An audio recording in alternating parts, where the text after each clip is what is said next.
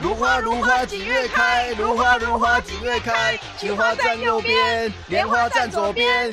想谈办公室恋爱的站中间。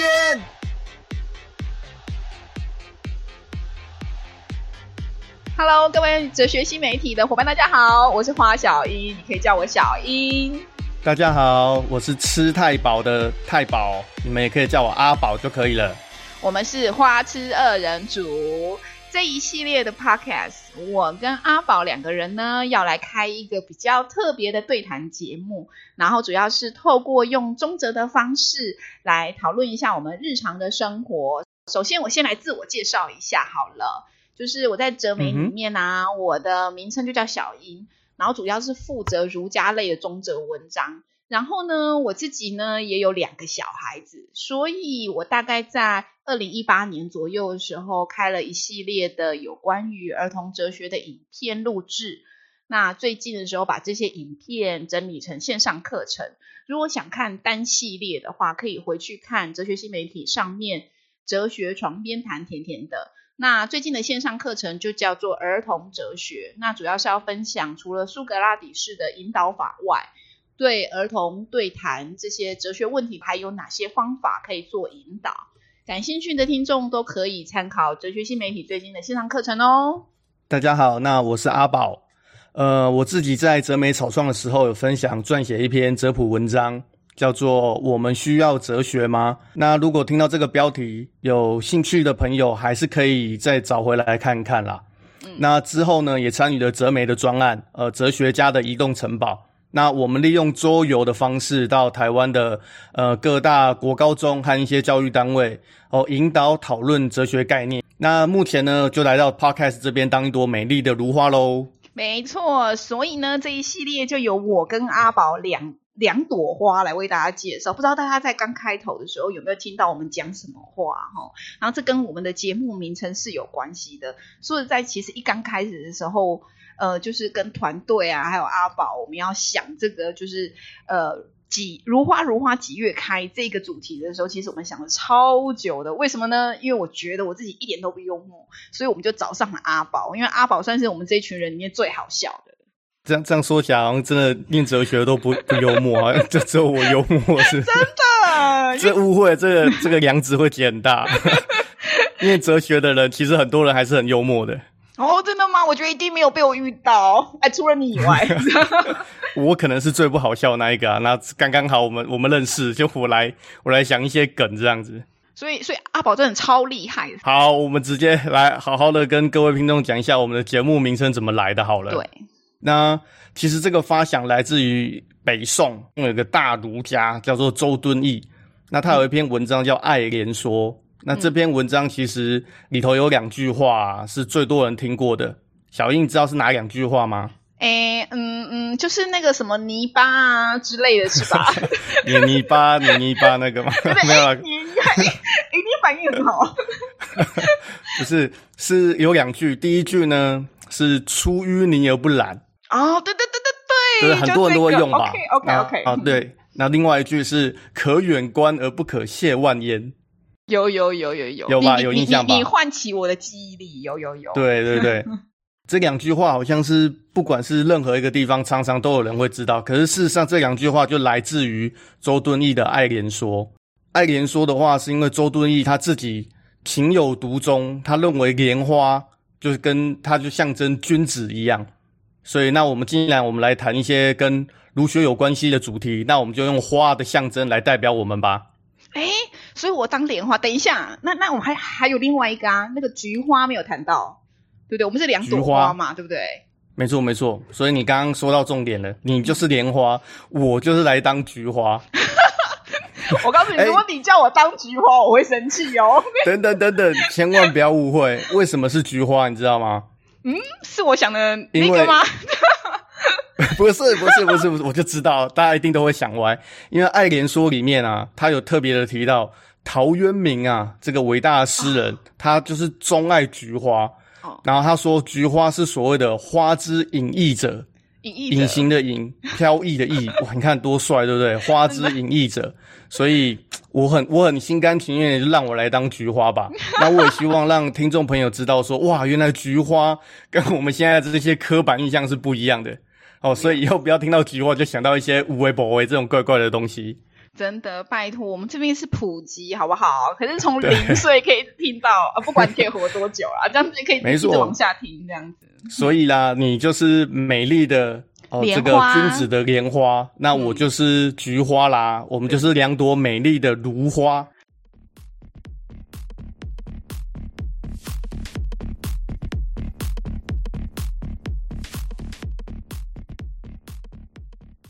如花如花几月开，所以我们的题目就会这样产生了。然后接下来呢，我们就会用十个单元，从日常中遇到的很多状况来聊聊。然后你就会发现，哎，其实你的生活还蛮如的。就像我们这一集，我们首先就来先谈情说爱一下，因为你知道人生最迷人的事情就是谈情说爱。那谈情说爱，没错，所以我们就先从易经来谈谈办公室恋爱。哎，我要设定主题哦，一定是办公室恋爱，不能那个瞒天过海的事，呃，就是所有包山包水，什么什么都谈恋爱，这太这太难了，我没有办法在这一集里面讲完，可能要跟阿宝另外约时间了吧？我们不是那个那个恋爱顾问，是恋爱智商。对，所以我们就专门锁定办公室恋爱，可是我们会从易经来谈。那可是为什么我们会选择用易经呢？因为易经好像跟儒家、道家好像都 这个有点暧昧不明，有点三角恋的感觉，让人家雾里看花。哎，真的，我告诉你，就是易经跟儒家还有道家的关系，真的实在是都可以写成好几篇论文哈。但是，嗯，真的，因为我们锁定在办公室恋情，它其实是一种包含环境的状态，所以呢，它换句话说，就是你在办公室发生的感情事件。那如果像这样子。不单单只是人，而且包含了周边的物的话，那儒家会用处境这两个词来做联想。那如果在儒家经典里面要谈到处境的话，又以易经最有关联。呃，易经它其实就是透过六十四卦来解释，在不同状况下面你到底会怎么做啊？那什么样是最好的做法？所以在周朝啊。会用这样子易经这个部分来做占卜，那也是想要知道在不同状况下面，我们应该要做什么样的反应。那另外在阿宝其实提到说，就是儒家、道家跟易经三角恋的关系，没错，易经跟儒家的关系的确蛮若即若离的。比如说像孔子他自己就做了易传来解释易经，但具体去看的时候，你会发现，其实啊，在周朝很流行那些算命啊什么的。其实孔孔子并没有特别的推崇，他反而是把那些算命的部分去掉，单单用学理的方式去看一些易经他所阐释的论点，然后他抽出里面有一些人性指导的比较良善的原则，把这个部分保留下来。而这样子的原则呢，也被后来的儒家学者所坚守。所以相较于道家，他们跟易经的关系。比较明确，其实是在魏晋南北朝的时候，王弼这个哲学家，他用了老庄的思想去阐释易经，用一些什么有无概念啊来解释易经各个卦象的方式。所以在魏晋南北朝的时候，玄学这个部分让老庄跟易经的确有非常密切的融合。反正总的来说，他们三者的爱恨情仇，我实在真的没有办法在一集里面全部讲完。可是简单来说，就是。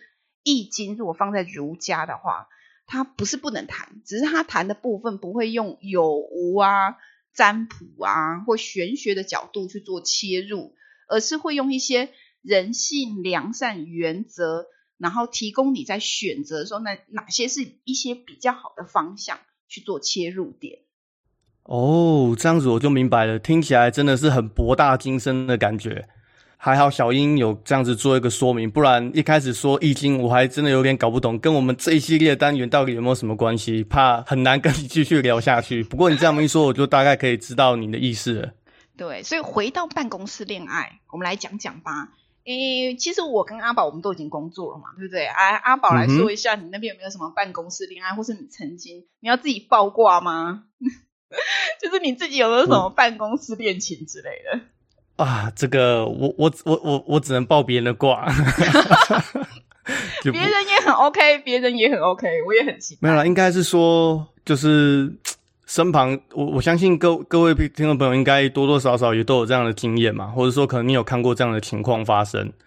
嗯，通常办公室恋爱，我我看到的都不是很好诶、欸，我不知道我不知道小英自己怎么觉得。不行不行，你先举例。我告诉你，我我这个人哈，通常对于恋爱这件事情的敏感度极低。真的吗？真的，我真的超弱的。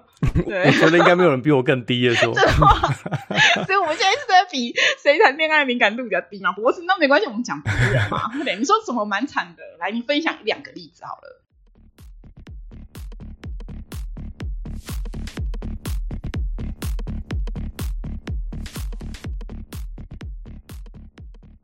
好，其实我我我我我听到都是比较负面的啦。嗯，对，就是好比如说，呃，某某就是男男生一一男方跟女方后来因为在办公室在一起之后嘛，这是真实发生的哦。嗯，在一起之后，然后我我觉得大家都不鼓励办公室恋爱，有一个很主要的原因，就是大家好的时候很好，大家都没有想到说分手之后怎么办。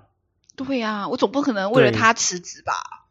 对 对，没错，就变成说，分手之后，结果两个人还是要在办公室见面。如果你和平分手，那就算了；如果你是吵架很不和的分手，那每天回到办公室还要见对方的话，那会变成一个很严重的状况，就是好，男生不高兴了，我要离职，我不想看到他；女方也觉得说啊，我也不想要待在这个地方，我觉得很尴尬。那这样子站在公司方面，这些主管啊、老板们的想法会觉得说，哦，你们来工作了。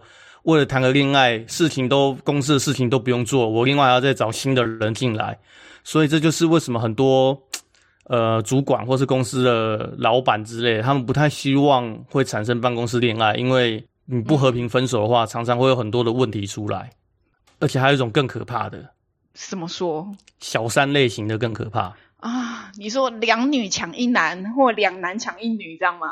或是是有夫之妇，或是有妇之夫？天哪，我觉得哇，那个更复杂。对，好，所以千万不要谈办公室恋爱，是我们今天的大主题。嗯，可是所以就要来问问看啊，为什么办公室恋爱不可以谈？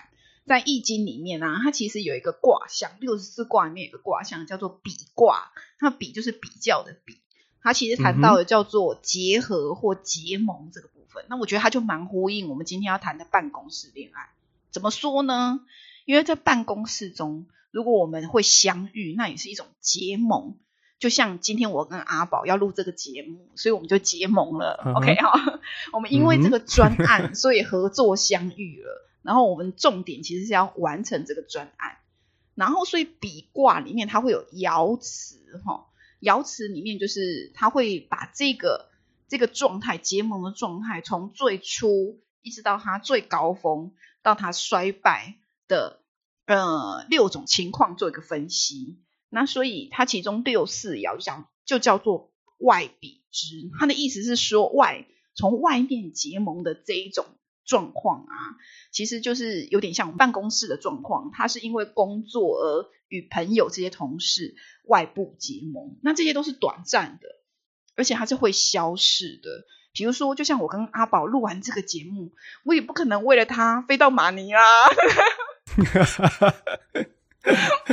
所以，我们应该就就就就是 OK，或是下次有缘，我们可能再录下一季，或是大家捧场，我们可能大家非常喜欢我们的节目，那我们就一直往下开，对不对？好。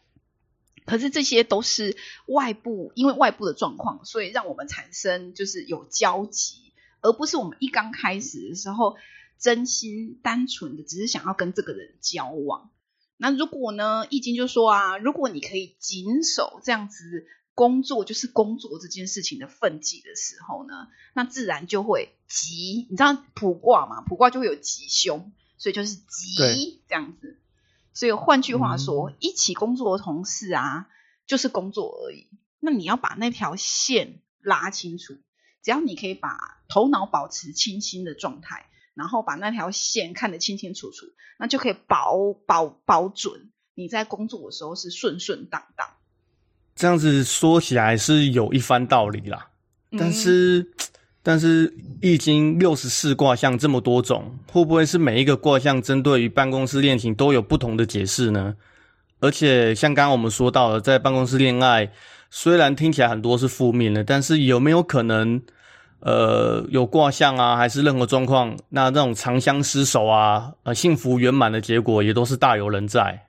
嗯，对，诶呃，我我我可以理解为什么阿宝想要问这个问题哈，就是回到我们刚开始聊天啊，因为虽然我们看到周边就是好像谈办公室恋爱，要不就还没开花结果，要不就是好像很隐晦，还不知道到最后会走到哪里，要不呢就是分手了，尴尬的要死这样子，所以好像都没有办法去谈一个结果论，告诉你说对，没错，办公室恋爱不是也很棒，好棒棒这样子。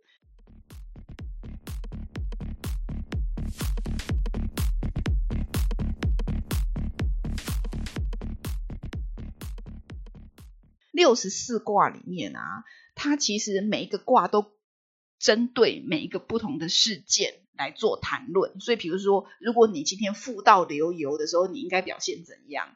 你今天呢、啊，如果要结婚的时候，可是对方如果很贫穷，那你们门不当户不对的时候，应该要怎么样？那它就是另外一种卦象了。那今天专门如果针对办公室恋爱的时候，我会把这个场景设定在办公室。嗯那办公室就就有一种合作的感觉，所以我才会用比卦来看这件事情。那易经有个非常重要的重点，叫做趋吉避凶。所以呢，他会先把六个爻辞，就是我刚刚说的嘛，从最刚开始到最最好，然后这衰败的状况，告诉你这些状况都摆在那边喽。啊，最差就是这样子喽。如果我告诉你这么差，你还不避开的话，那就会遇到凶哦，那个凶是就吉凶的凶，不是胸部的胸，真的很凶哦。换句话说，每个场域啊，都会有它原先设定可能相遇的时候会遇到的一些元素跟基础。那办公室呢？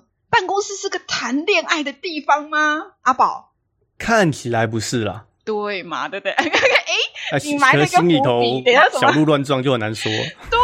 好，反正看起来不是吗？好，所以就是看起来状况，易经就会有提醒你啦。对，这个这个看起来这个状状况，你最好的就是你你你要先自保，最好的状况其实就是要去思考一下，你们这个场域适不适合谈恋爱，是不是可以，是不是可以谈恋爱？所以啦，就延续到阿宝刚刚问了，啊，如果有人就是长想长相厮守怎么办？所以你就先去回想一下你，你认识他最刚开始的起步是哪里？你是因为工作的关系被委派，所以你们两个有合作吗？还是因为你很欣赏他，你去争取合作？这种感觉不太一样诶。因为因为如果你是委派才有合作机会的话，那你那个分级就要守好，就是。就是不要在边做事的时候还跟你的同事脸红红，这样真的很尴尬。你到底是来工作还是来谈恋爱？老板付钱让你来谈恋爱，这样子。是，可是就像刚刚说的，嗯、我们毕竟是人类嘛，就是总是有肾上腺素，总是有荷尔蒙这种东西嘛。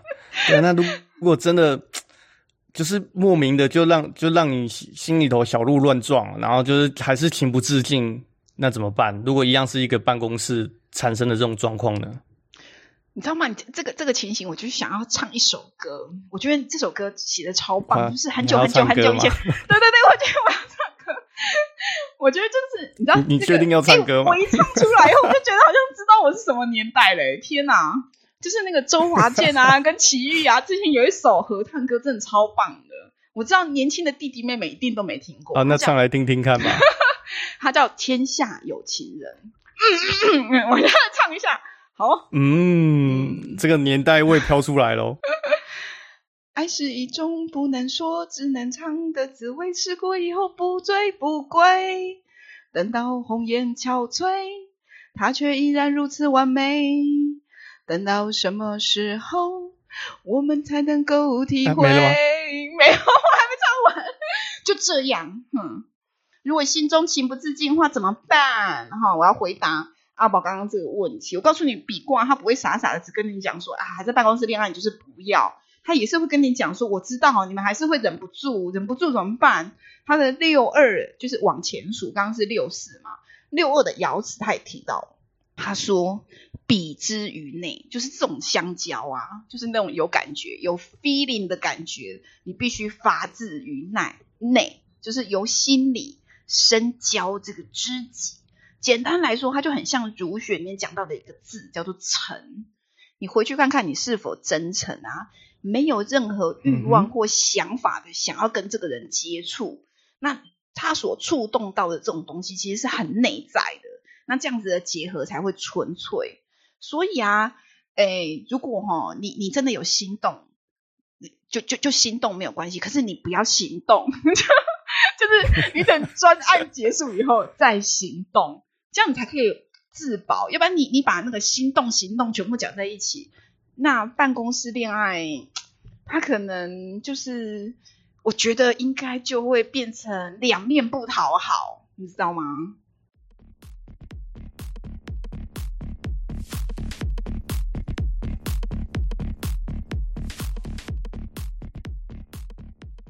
我懂，我懂你的意思。不过，我真的觉得，哇，这这个对于自己来说，真的是一种很蛮困难的修炼的。我觉得，就是你自己要很清醒的，时时刻刻的提醒自己现在的状态。然后，究竟是因为你产生了一些欲望啊、欲求啊、利益啊，让你在工作相处上面，让对方跟就是。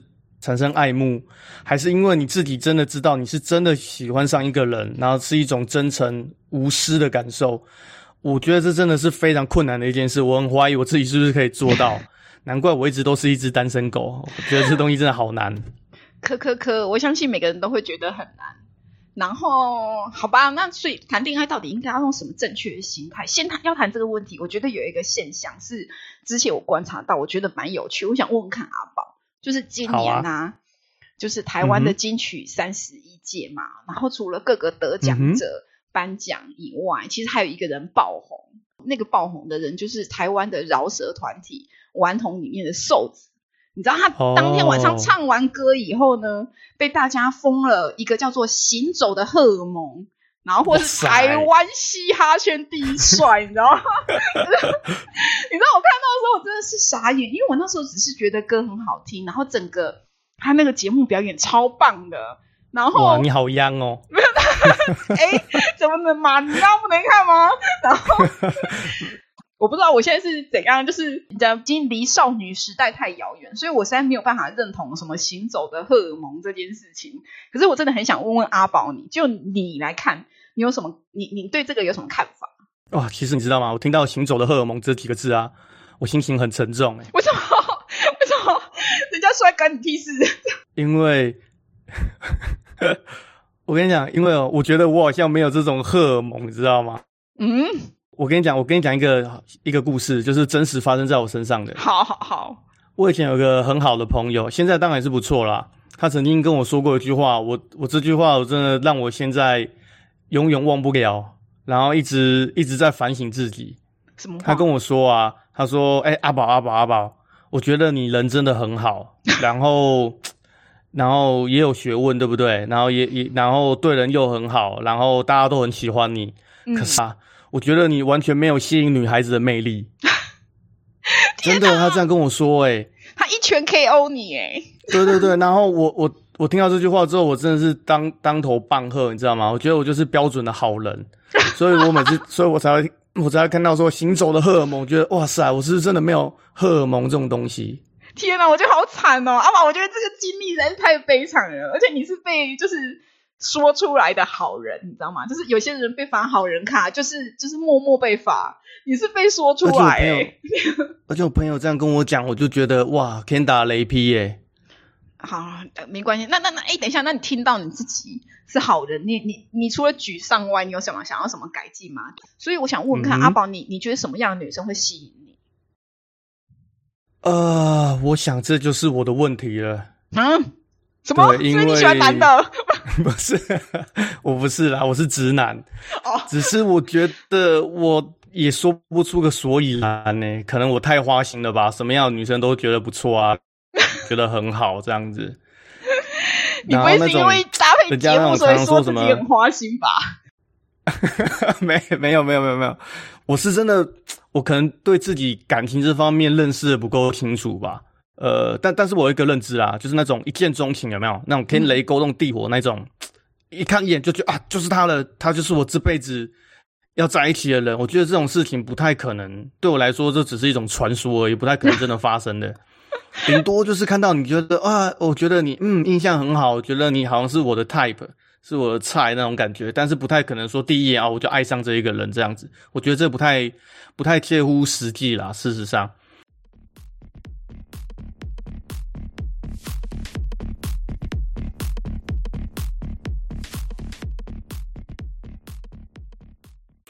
但是我也不可否认，现在就是一个外貌协会，现在就是一个看外貌的时代。嗯，我我也不能否认说外表非常的重要。那只是我觉得可能外表就是你第一次看到这个人嘛，就是最最初步的接触，就是这个人至少哎，你看得舒服，你看得喜欢，然后你觉得哎，这个人可能是可以继续交朋友、继续交往下去的。但是如果要深入一个人的话，深入一个人的内在，那我觉得还是需要一点时间。嗯，那很多人会分手，可能就是这样子吧，就是一开始有一个外表吸引，有一种冲动的欲望啊，觉得说啊，先在一起再说，然后是不是适合呢？那就是以后再看看吧。那很多人真的实际相处之后，内在个性都不一样，那导致于分手。嗯，对，所以。你你能明白我的意思吗？我觉得外表很重要，但他可能或许只是一开始的入门票而已。哎、欸，我觉得阿宝你真的讲的超棒的，刚好连接到我们今天想讲的最后面，就是我觉得易经里面有个卦象叫做姤卦，它就是它的写法是一个皇后的后加一个女字旁。它这个卦象他在谈什么？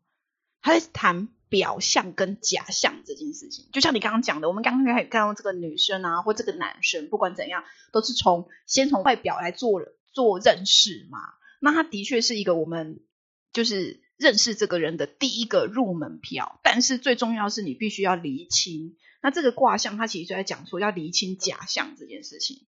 那我觉得它里面有一个非常有趣的呃爻辞，在叫九二九二的爻辞，因为它里面讲到说包有鱼，无咎不利兵。记得是包有鱼，不是包鱼。然后他里面他讲一个场景。他说，在吃饭的时候啊，有朋友来你家做客。如果啊，你有那种很好吃，可是卖相很差，就是看起来欧欧啊，然后就是一点都不光鲜亮丽、不好、不漂亮的东西，千万不要一刚开始就拿来请客。为什么呢？因为别人不会懂，嗯哼，他又不是你的亲人，他只会先从表面的时候来评断这件事情，然后呢，到底里面是不是真的包了鱼这件事情，也就要看有人有多少人有意愿。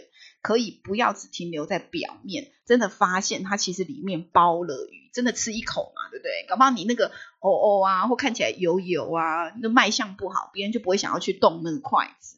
那你连第一步就没办没办法帮让别人认识了，就很像那个女生有没有要先化妆啊，或者怎样，先让别人觉得哎很想亲近她，最少看起来舒服嘛，对不对？就像阿宝你讲，最少看起来舒服，对。然后可是哦，它里面。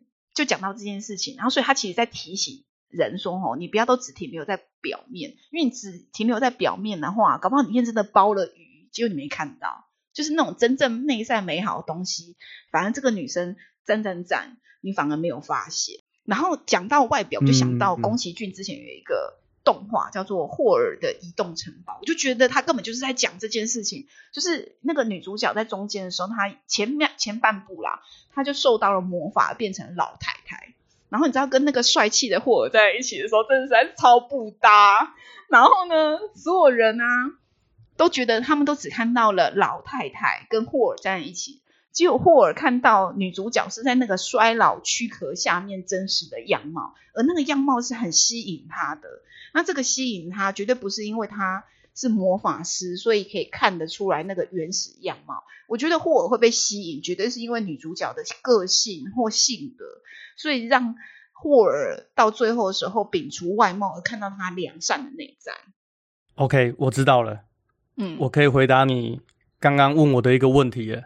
好了，就是我喜欢什么样的女孩子啊？真的？对，哎，我帮你找到答案了。没错，就是霍尔的这个女主角，就是我心目中的。真的就是我心目中喜欢的女孩子。哦，对，可是是要他们变年轻的样子啊，不是老大一代。你看，所以男生都这样吧？没有，可是说实话啦，就是内心善良的女生真的会非常的吸引人。嗯，那如果他你发现他内心非常善良，再加上他有对你呃有一定的的外貌的吸引力的话，哇，真的就是你整个人就会陷下去了。我觉得。了解，好了，我们最后我们回到谈办公室这个场域好了啦。所以啊，最刚开始合作的时候，如果你的目的并不是谈恋爱啊，而是要完成这个项目，特别是在办公室这个场景里面，你们大家应该是来就是领薪水做事嘛，对不对？哈，不是不是领薪水来相亲啊，对是领薪水来做事。好，所以当完成项目，嗯、如果合作期间啊，就是被他吸引，就是比如说阿宝缺乏的荷尔蒙，然后突然大爆棚之类的，哈，那拜托请就都妈的停下。你要先想清楚，你到底被什么吸引啊？到底是被外貌啊，还是叉叉叉什么欲望之类的，然后被吸引，然后这个这这个都不太适合，不可以不可以。这个吼、哦，在不适合的处境下，嗯、如果你脑袋不清楚啊，让你心动，而且并且去行动的话，那你就要小心。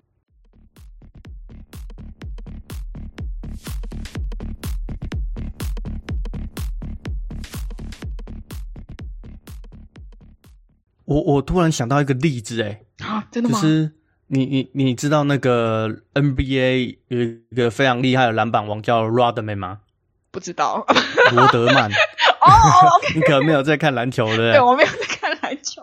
以前以前我在某一个那个访访问他的一个片段里面，他就有提到，嗯，他就说啊，他自己本身他从来不跟所有的队友交朋友啊，他的队友是谁？是 Michael Jordan。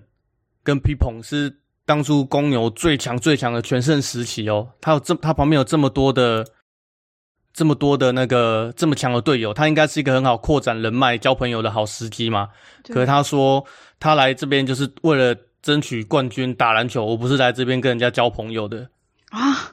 对，我就觉得他很他很清楚的知道说，他到了这个 NBA 这个殿堂里面，他不会特别做什么 social，嗯，他出他的全心全力就是为了。训练夺冠军就是这样子而已。当然，大家都觉得这个人很怪啊。不过，他就确实就是有这种分得很清楚，你知道吗？他就是来这里夺冠军的。嗯、对对对，我觉得就有点，是不是感觉有点像这样的这样的一个情况呢？有阿宝，你真的实在是太厉害了，举一反三。而且我觉得这这个例子超好的，我突然觉得我超喜欢这个球星这样子。这真的吗？我这是我突然想到的啦。我就觉得像小英刚刚这样说的感觉，就觉得他是一个。像这个篮球这个明星罗德曼，他就是非常的分得很清楚，他在这个场域就是应该做什么事情这样子。嗯，对，所以其实关于办公室恋爱，对，可是可是可是我在想说，好像也不只是办公室恋情要小心，对不对？像这样的话，如果是看这个场域的话，那学生在教室上课好像也是没有想清楚来，来来上课是要听老师上课啊，学习知识的，结果一直传小纸条给喜欢的人，对不对？可可可像我以前可能就会发生这种事情，所以成绩一直都很差，都没有好好的认真在课堂上面没有好好的上课。那去图书馆呢？图书馆是个场域，应该要好好的用功读书。诶，看你想看的东西，结果呢，我都一直偷看隔壁漂亮的小姐姐。那这样好像就实现去图书馆应该要有的目的。没错，对对 没错，对。没错。那听了小英你解释的这些过项之后，我发现孔子在解义的时候，他是不是都用着一种呃，可以说是居安思危这样子的想法呢？嗯，对，那就呼应到一开始你所说的，就是易易经这边就是。呃，主要很强调的趋吉避凶嘛，没错，对，就是在什么样的场域，在什么样的位置，应该要有一定的分际跟分寸。嗯，那是不是就是这样子来理解呢？没错，哎，我觉得真的实在是阿宝超有慧根。我不知道各位听众，其实，在听完这大概这几分钟、二十几分钟以后，有没有也有感受到？的确，在儒家里面，他们很强调分际这件事情，就是你在什么位置做什么事情。那我们不讲位置，我们今天讲场所好了。你在什么样的场所，那就应该要有一个适合的表现。